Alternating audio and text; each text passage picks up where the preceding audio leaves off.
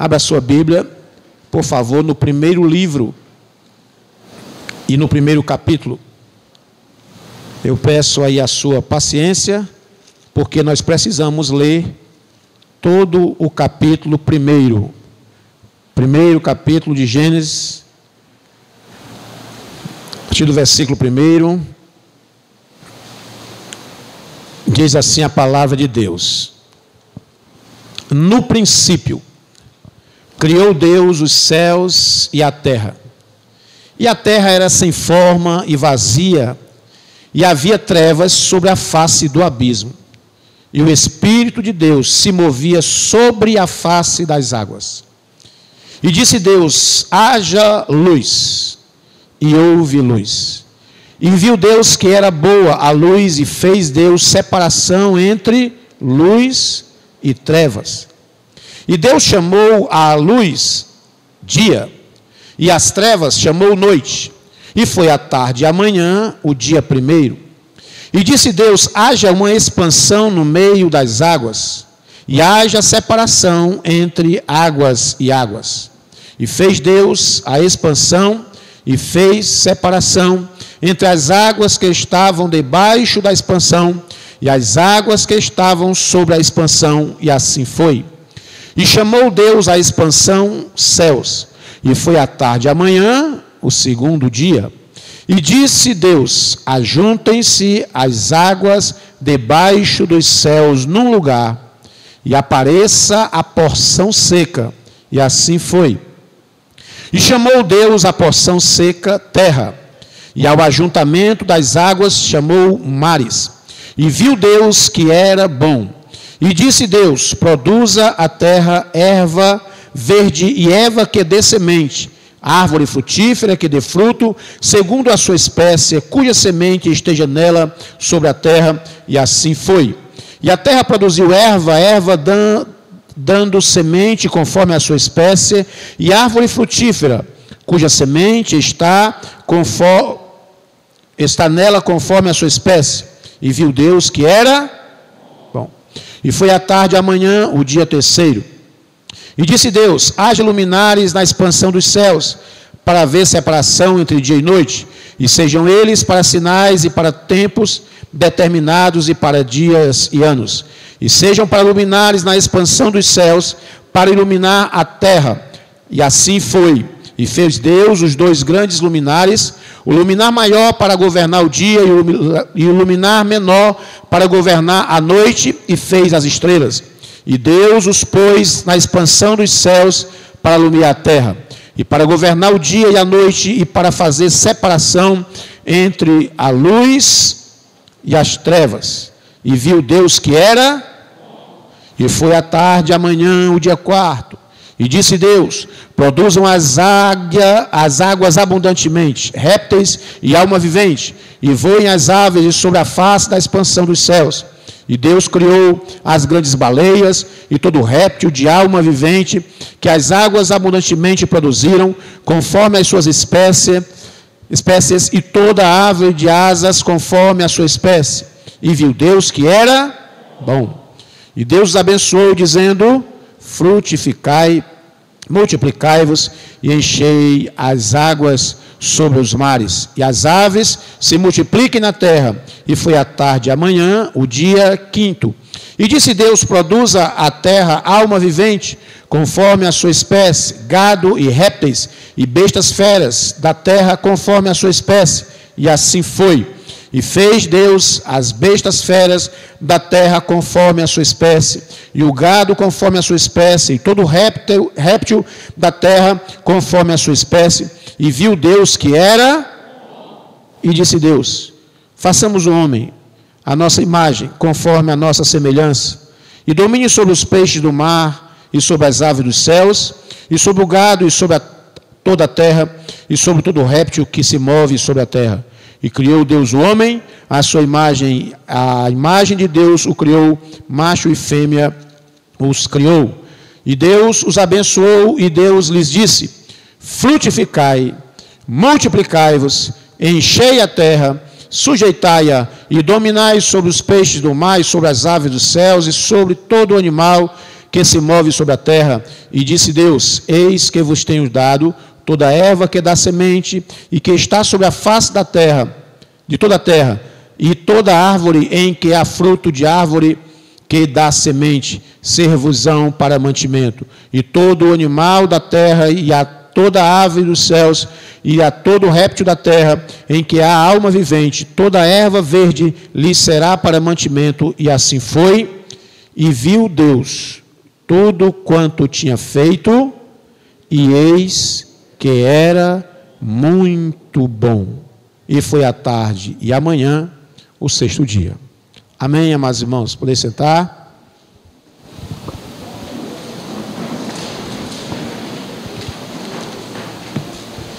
Glória a Deus.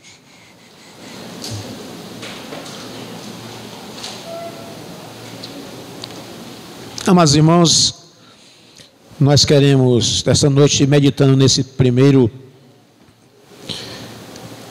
capítulo da Bíblia Sagrada, é, lembrar que a narrativa desse livro de Gênesis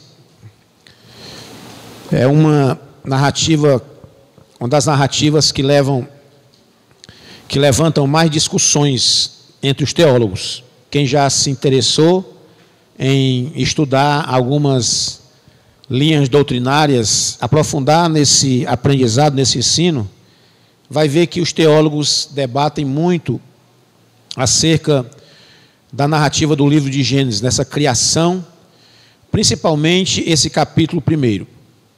Existem muitas discussões por exemplo, sobre o que houve, diz, dizem os teólogos, os estudiosos, que entre o versículo 1 e o versículo 2, é, houve várias eras geológicas. Entre o versículo 1 e o versículo 2. Daí se explicar, por exemplo, a presença dos dinossauros que sumiram da terra. Você vê que a partir do versículo 2 é, não há narrativa da criação desses animais, mas os teólogos chegaram à conclusão, debatem, debatem sobre isso, que entre o versículo 1 e 2 houve milhares de anos em que aconteceram as catástrofes geológicas né, na Terra. Eu confesso aos irmãos que eu nunca tive interesse para saber disso, porque eu me interesso muito pelo presente e pelo futuro. É bom a gente olhar para o passado, né? Mas tem gente, tem gente que olha muito para o passado e esquece do presente e do futuro. Eu tenho um certo interesse em aprender esses temas, mas não é aquilo que desperta assim muito a curiosidade. Mas também é bom lembrar que esse livro ele foi escrito por Moisés, já num tempo bem avançado depois da criação. Moisés escreve esse livro de Gênesis por volta do ano 1440 antes de Cristo, né? Portanto, Moisés não presenciou a criação do mundo, nem mesmo Adão, quando Adão foi criado, a criação da natureza já estava pronta. Então Moisés ele não presenciou, mas Moisés escreveu esse livro de Gênesis num tempo da sua vida em que ele teve maior intimidade com Deus. Então pode ter certeza que o que Moisés escreve, Moisés escreve os cinco primeiros livros da Bíblia, o Pentateuco, e o que Moisés escreve foi sobre intensa inspiração divina. Porque Moisés vai viver 40 anos no Egito, na casa de Faraó. Depois ele foge de lá, vai viver 40 anos no deserto. E com 80 anos ele volta de novo para o Egito para resgatar os hebreus de lá e começar com eles uma odisseia, uma empreitada de atravessar um deserto e chegar em Canaã, na terra prometida. Levou mais 40 anos. E esse Pentateuco, esse livro de de Gênesis, ele foi escrito nessa, nesse último, nessa última terça parte da vida de Moisés, que foi a vida o tempo em que Moisés teve maior intimidade com Deus. Moisés chegou a subir no monte e estar com Deus, falando com Deus diretamente, durante 40 dias e 40 noites. A Bíblia vai narrar que aquele monte ele fumegava por causa da presença de Deus.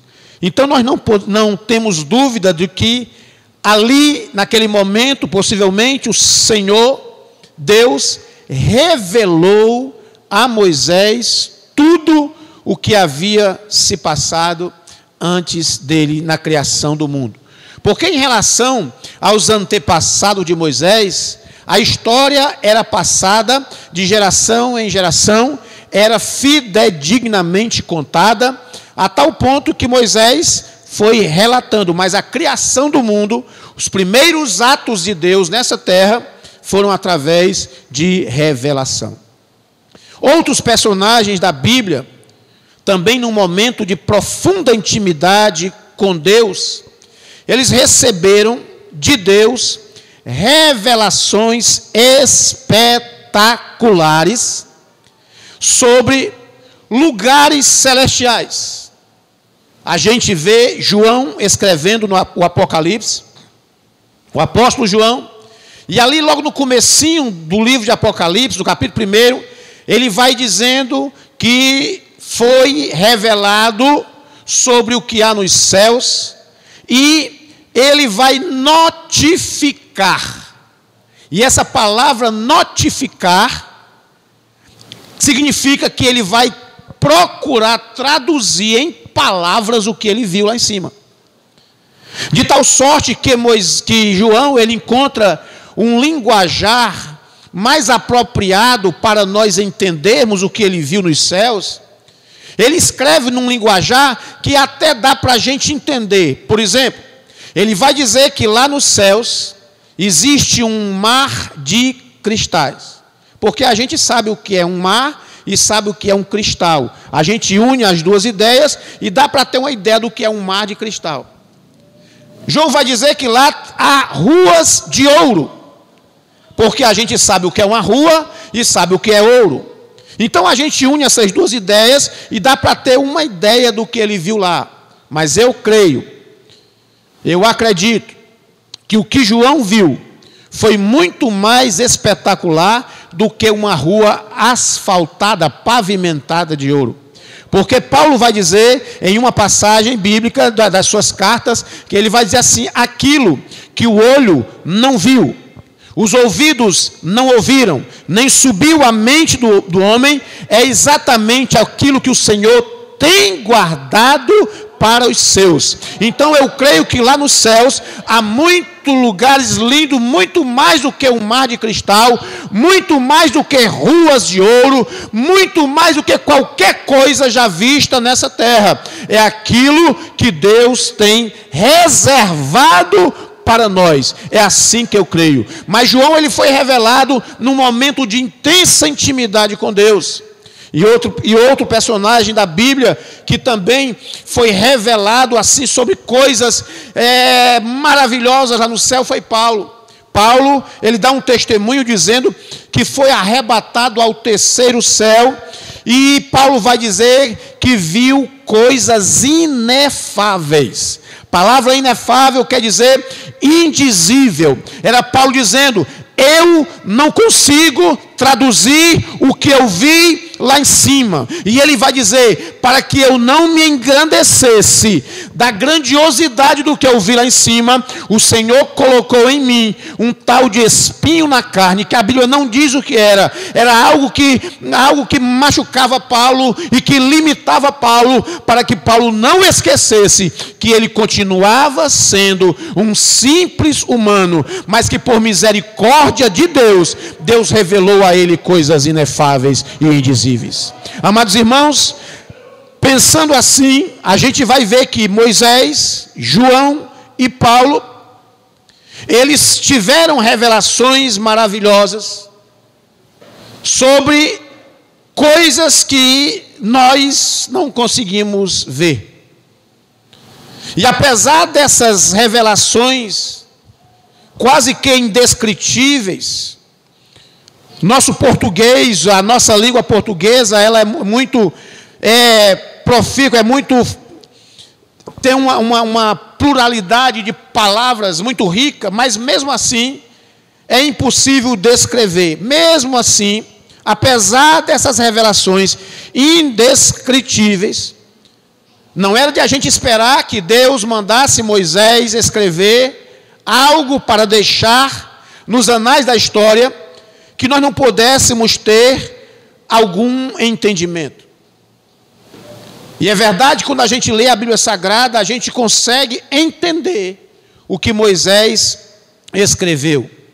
Veja só, amados irmãos, a narrativa da criação do mundo, que é trazida pela Bíblia, ela contém muito mais do que aquilo que está escrito. Se você se é você, eu acho que isso aqui eu vou falar para e você vai, vai, vai se lembrar que já aconteceu com você.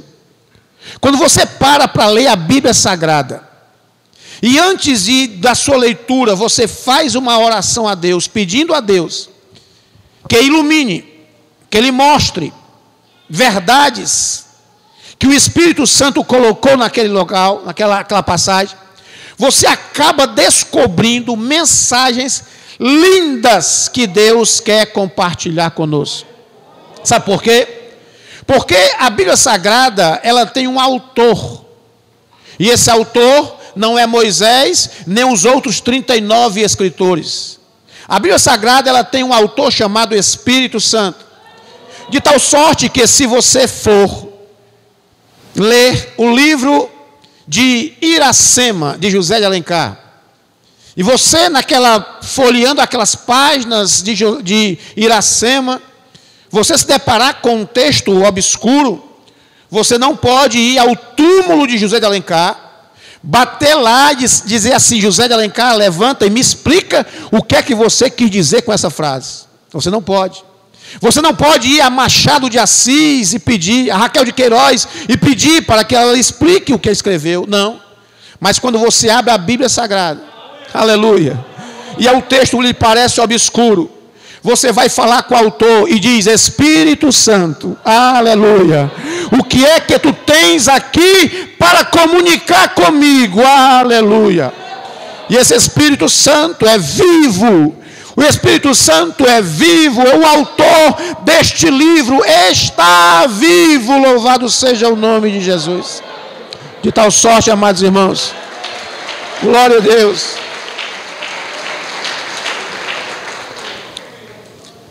De tal sorte que é quando a gente para para ler a palavra de Deus, ora, eu fiz uma leitura tão rápida aqui, e ler Gênesis capítulo 1 assim às pressas, às vezes é cansativo. Assim, levantando os olhos assim um pouquinho, já percebe durante a leitura a pessoa fazendo assim, já cansando, já não vai terminar não.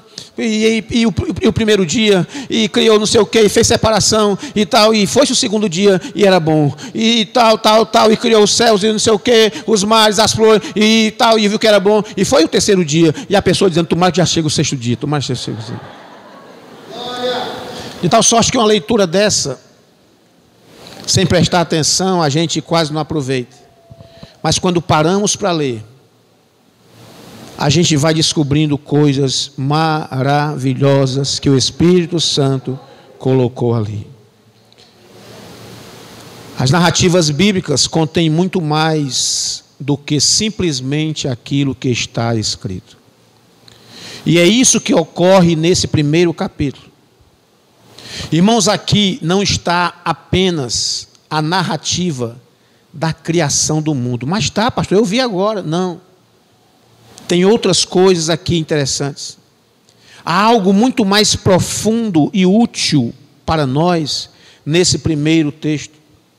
Fazendo uma leitura mais atenciosa e sob a iluminação do Espírito Santo de Deus, a gente descobre uma grande verdade neste capítulo primeiro.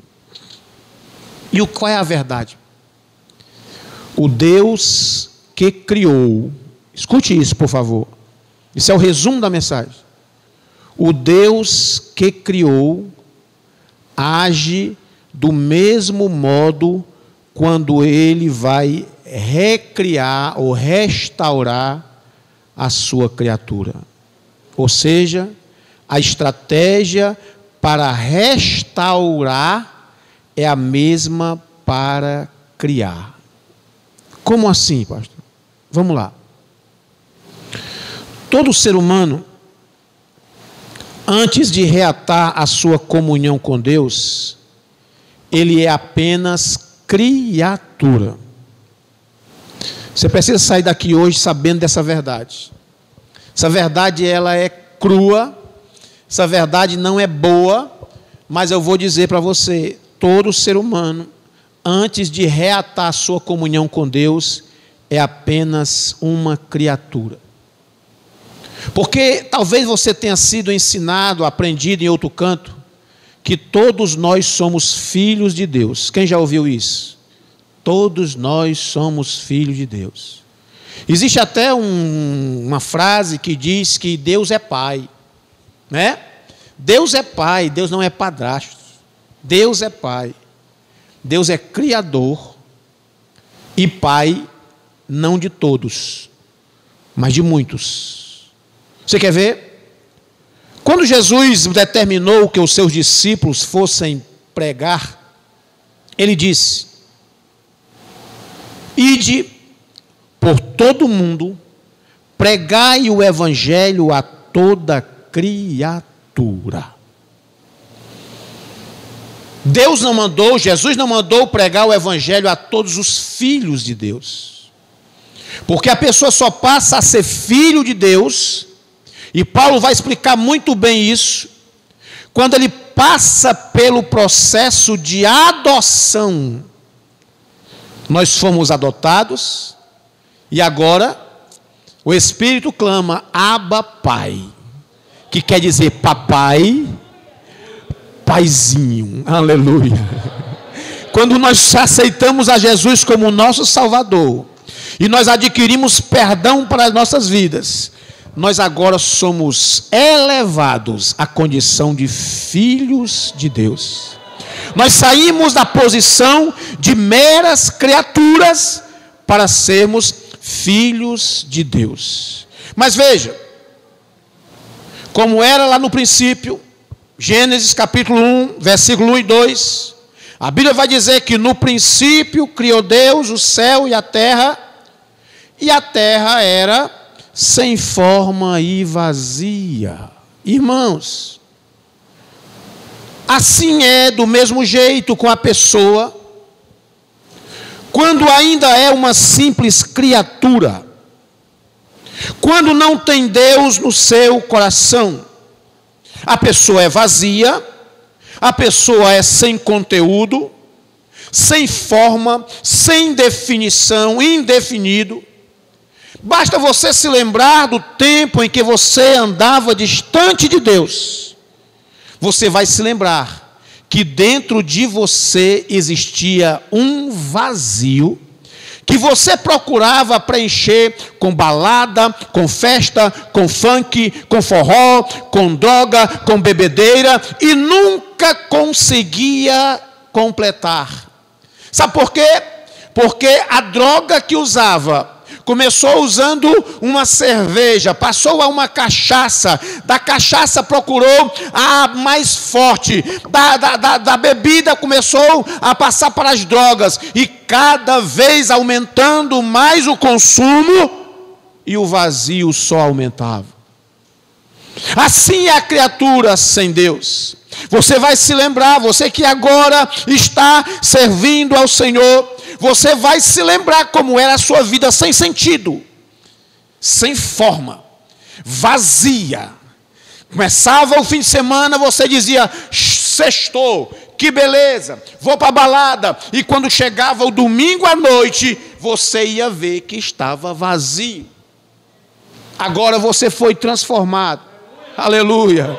agora a sua vida tem sentido, aleluia. Agora aquele vazio que havia foi preenchido pelo Espírito Santo de Deus. Você não precisa mais da droga, não precisa mais da bebida, não precisa mais da balada. O Espírito Santo é suficiente para te encher de alegria. Louvado seja o nome de Jesus. Sem forma e vazia. Assim era a terra antes de Deus começar o processo de criação. Mas aí o Senhor chega para dar forma. Aleluia. O Senhor chega para preencher esse vazio sem conteúdo. E o versículo 2 diz assim: E havia trevas sobre a face do abismo. Essa é uma condição em que se encontra o ser humano sem Deus. Ele anda em trevas. Em trevas. As várias passagens da Bíblia Sagrada. Em várias passagens, a Bíblia Sagrada faz essa comparação. O homem sem Deus está em trevas. Pastor, minha casa é iluminadíssima. Minha rua não tem uma luz queimada, mas talvez a sua vida esteja em trevas. Sabe por quê? Porque você não consegue perceber o que há na sua frente, o perigo que há na sua frente.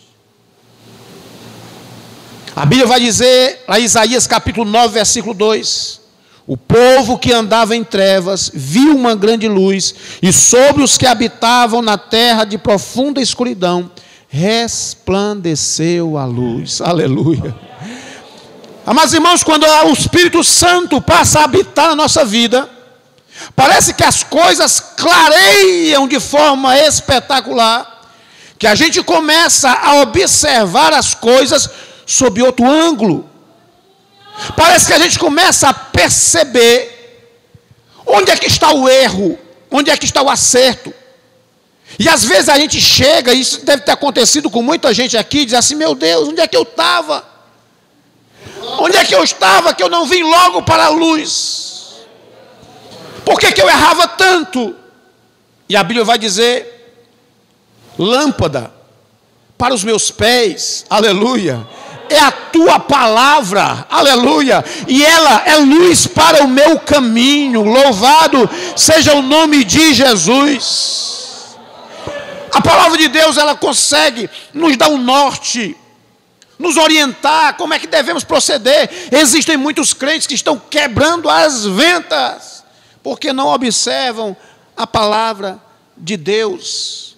Não a tomam como um farol que ilumina a sua vida.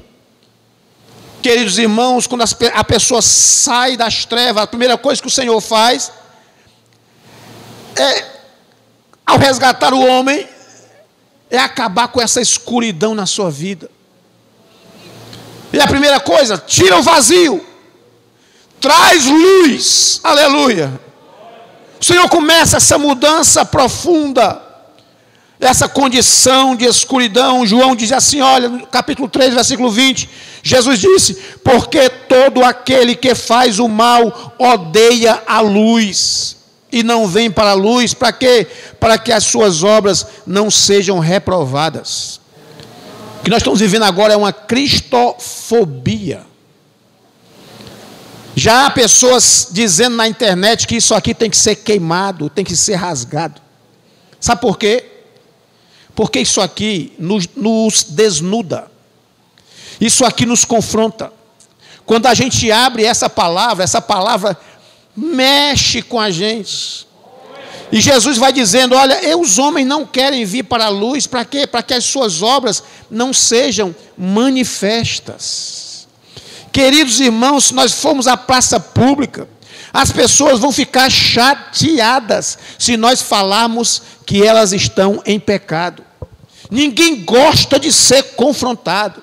É melhor eliminar esta palavra este livro, porque ele nos confronta do que a gente viver sendo massacrado pela consciência.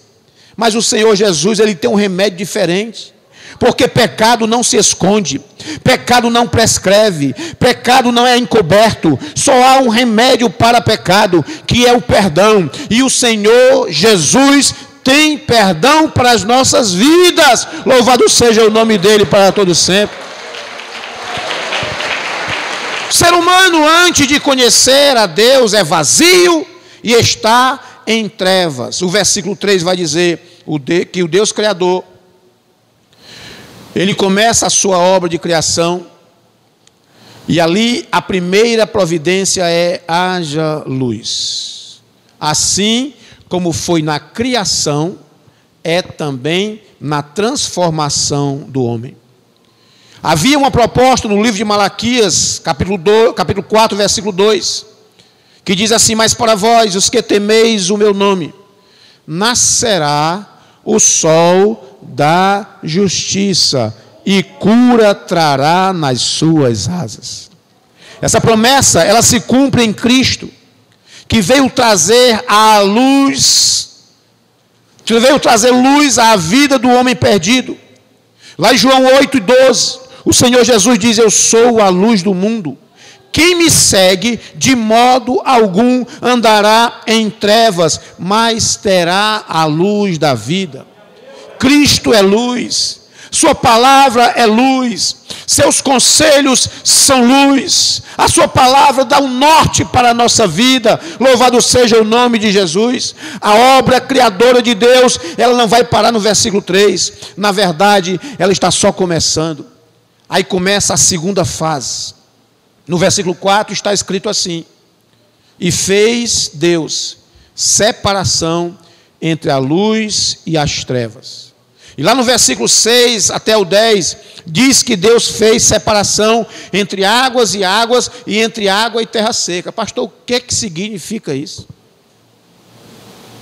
Desse mesmo modo, acontece no processo de transformação da nova criatura em Cristo. Não perca o raciocínio. Primeiro, era vazio e andava em trevas. A primeira providência Deus tira o vazio, Deus manda luz. O processo não para por aí. Vem o segundo momento.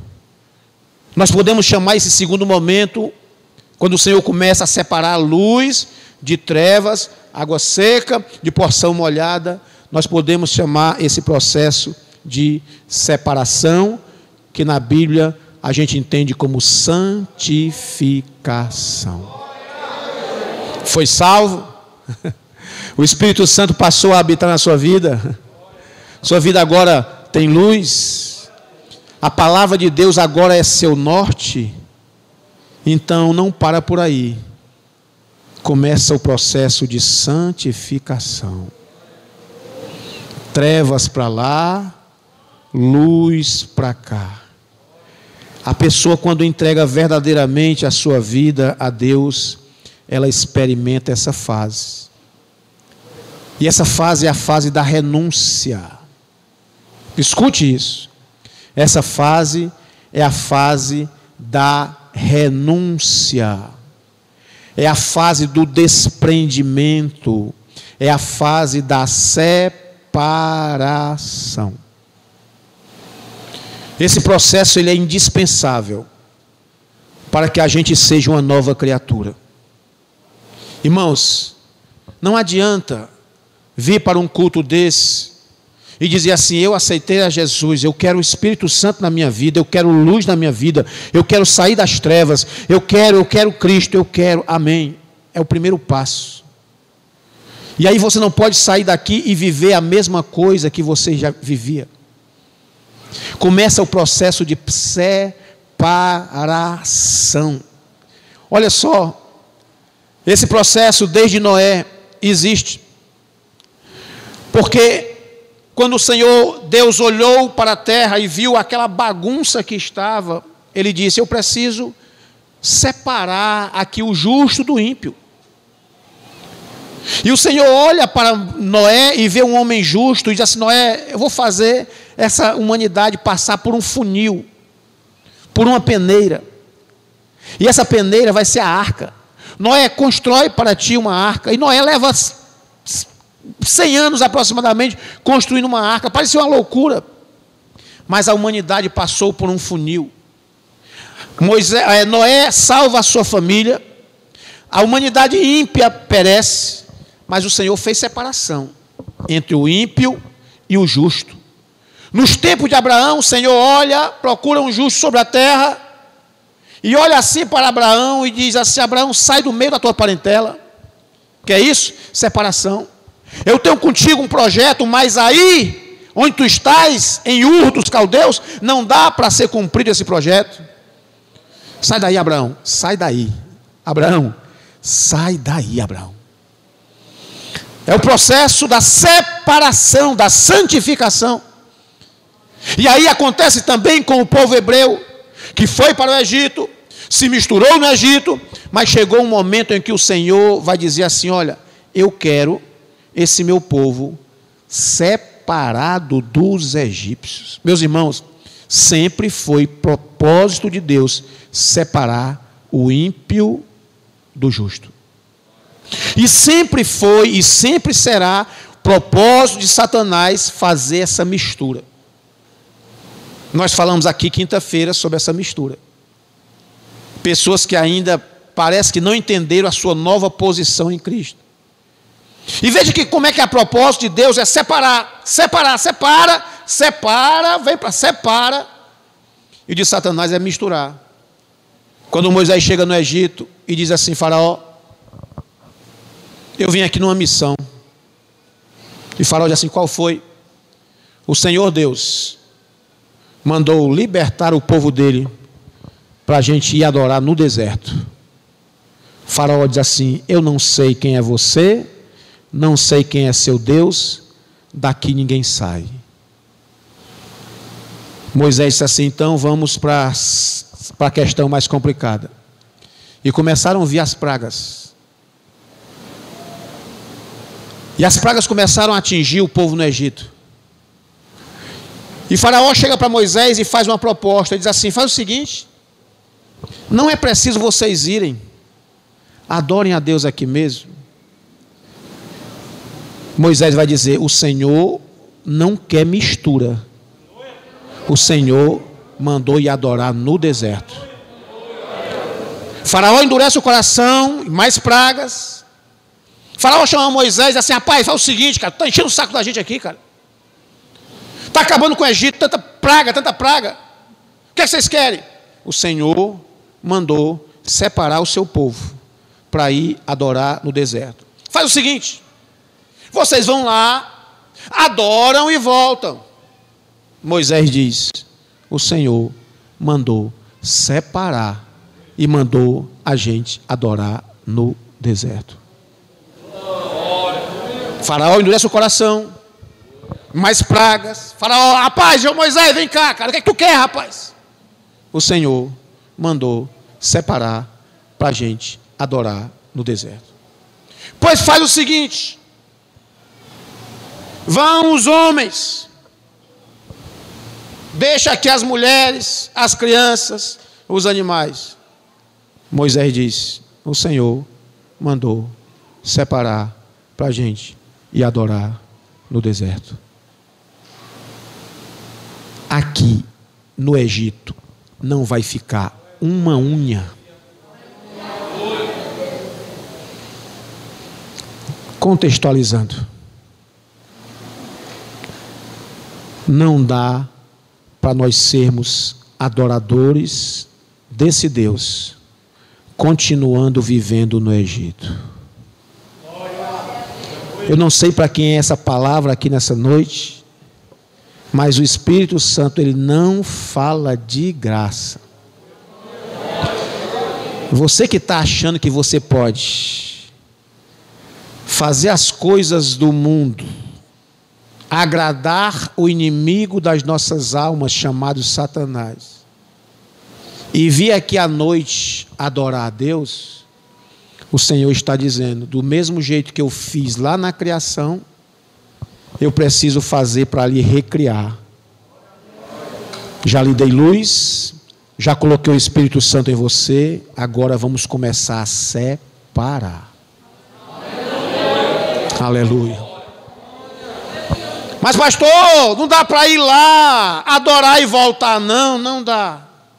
O Senhor quer você separado do sistema mundano. Porque existem pessoas também que, em vez de assimilarem o processo de separação, elas fazem, eles atendem a proposta de Faraó. E qual é a proposta de Faraó? Faz o seguinte: você vai, mas deixa a mulher, os filhos e os bens. Eu quero dizer para você nessa noite que o Senhor quer toda a sua família aqui dentro. Louvado seja o nome de Jesus. Pastor, tudo bem. Eu quero também a minha família aqui dentro.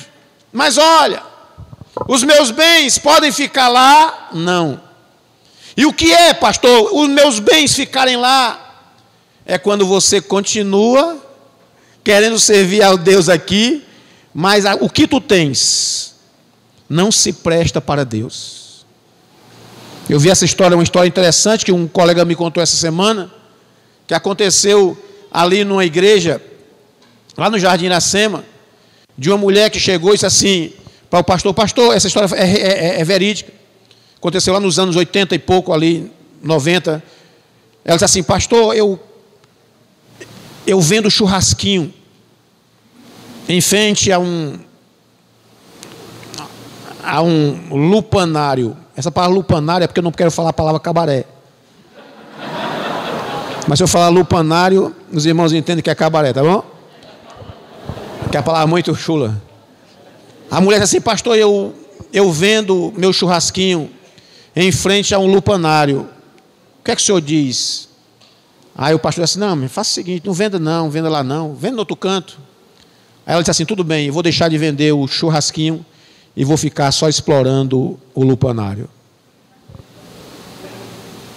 Quando eu cheguei aqui nessa igreja em 2000, aliás, estava na sede em 2010, uma pessoa chegou para mim e disse assim: Pastor, eu trabalho prestando serviço para um motel. O que é que o senhor diz? Eu sou crente, eu sirvo a Deus. Eu falei assim: você serve a Deus, você canta, vai para a igreja, mas aquilo que você faz, os seus bens, estão servindo a propósitos do inimigo. A proposta de Satanás é essa, irmãos.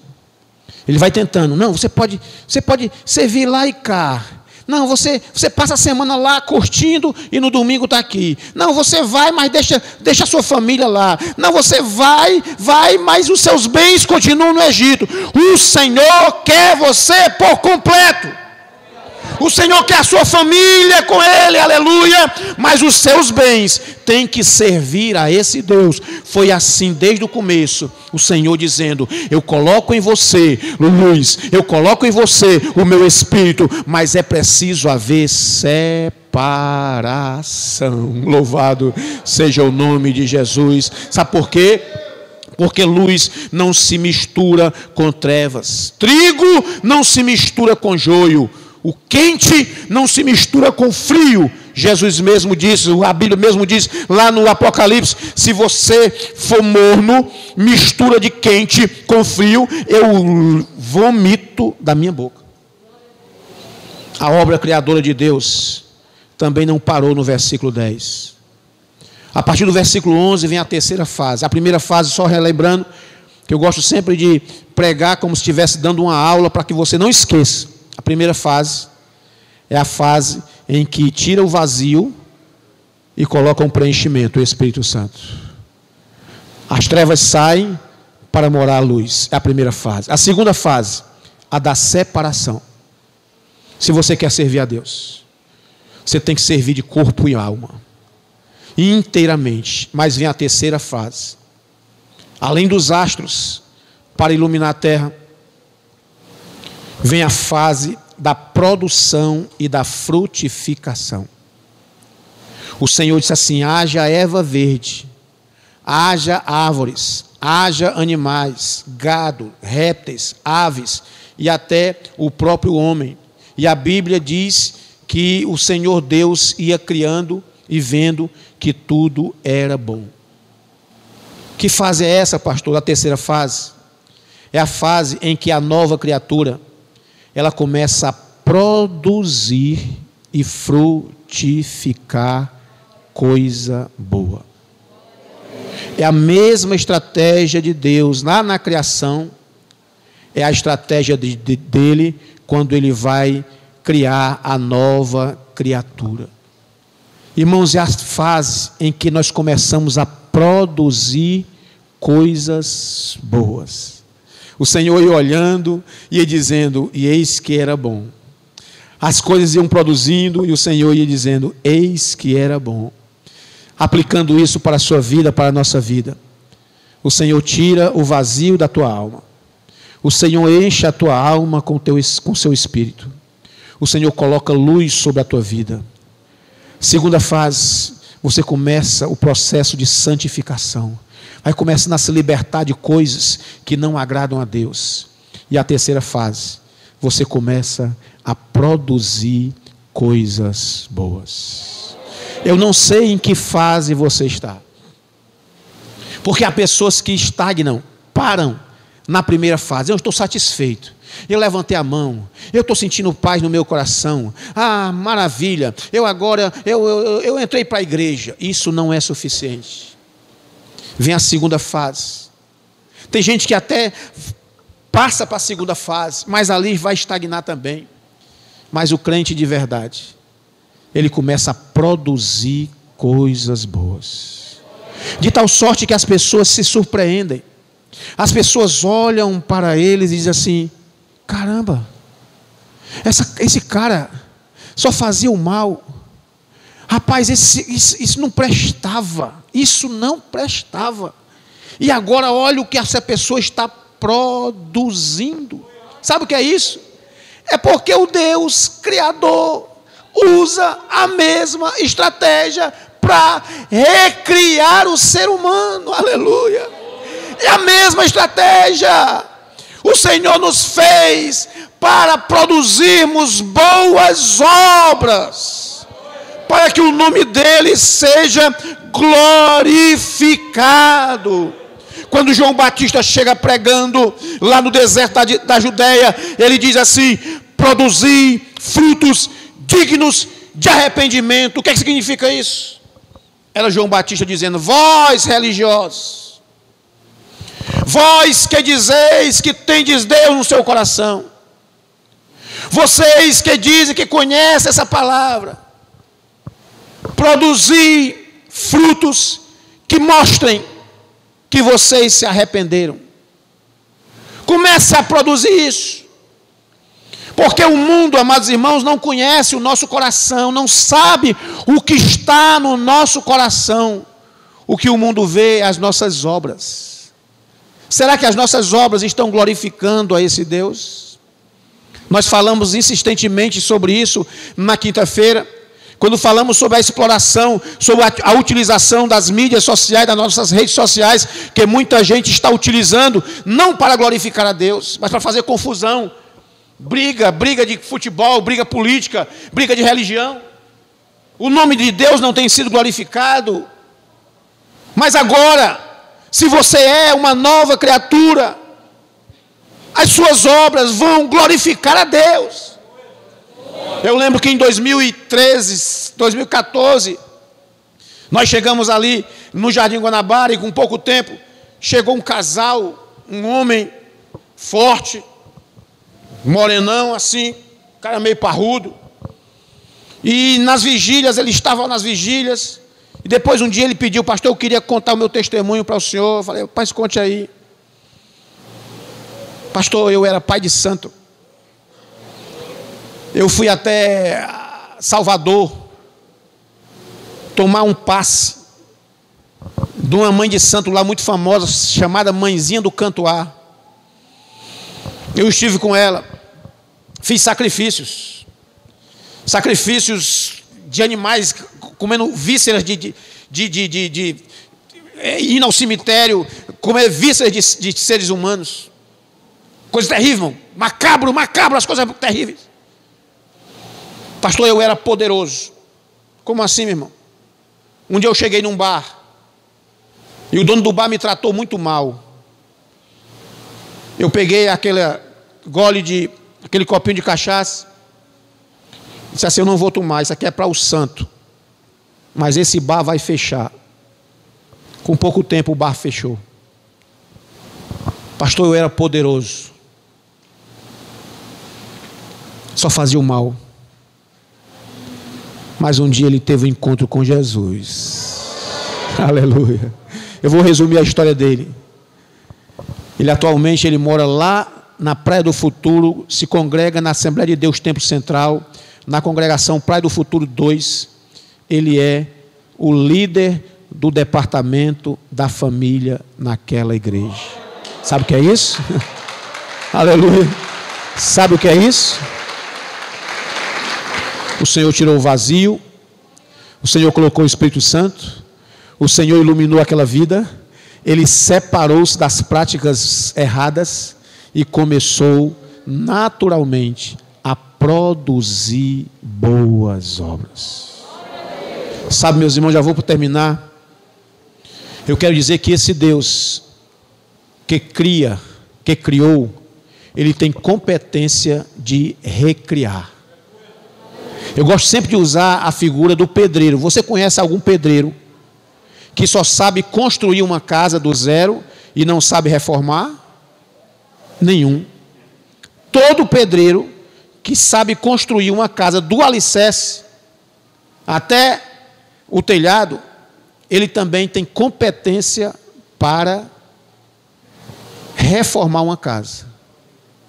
Assim é o nosso Deus. Ele criou o homem.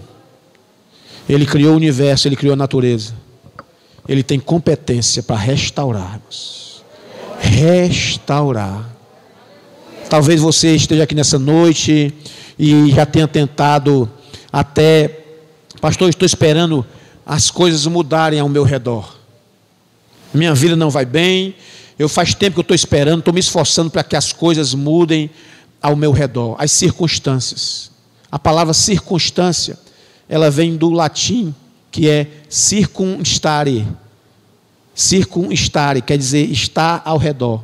Talvez você esteja muito preocupado com o que está ao seu redor e você esperando as coisas mudarem ao seu redor, mas o Senhor Jesus quer começar essa mudança a partir de você, do seu coração. Você tem colocado a sua esperança na política? Você tem, tem, tem colocado a sua esperança na mudança da economia. Pastor, eu, eu tenho aqui, eu, eu, moro na Sargento Hermínio, eu estou esperando a Sargento Hermínio terminar de ser alargada, porque já vai fazer quatro séculos que essa Sargento Hermínio está desse jeito. Eu estou esperando para que a minha vida mude. Meu irmão, a sua esperança está falida. Pastor, eu estou esperando, sei lá, minha mulher morrer, meu marido morrer, meu filho se formar. Pastor, eu estou esperando, esperando, está esperando coisa demais. O Senhor quer começar essa restauração. Aleluia. Quem precisa mudar é você. Quem precisa mudar é você. Eu quero dizer que esse Deus que um dia criou o homem, criou a natureza, tudo fez, ele usa as mesmas estratégias para recriar você. Ele vai colocar no seu coração paz, luz, aleluia. Ele vai começar a dizer para você: olha, não se misture. Vá largando essas práticas velhas. Comece o processo de santificação e aí você vai produzir boas obras. O nome do Senhor Jesus seja louvado para todo sempre.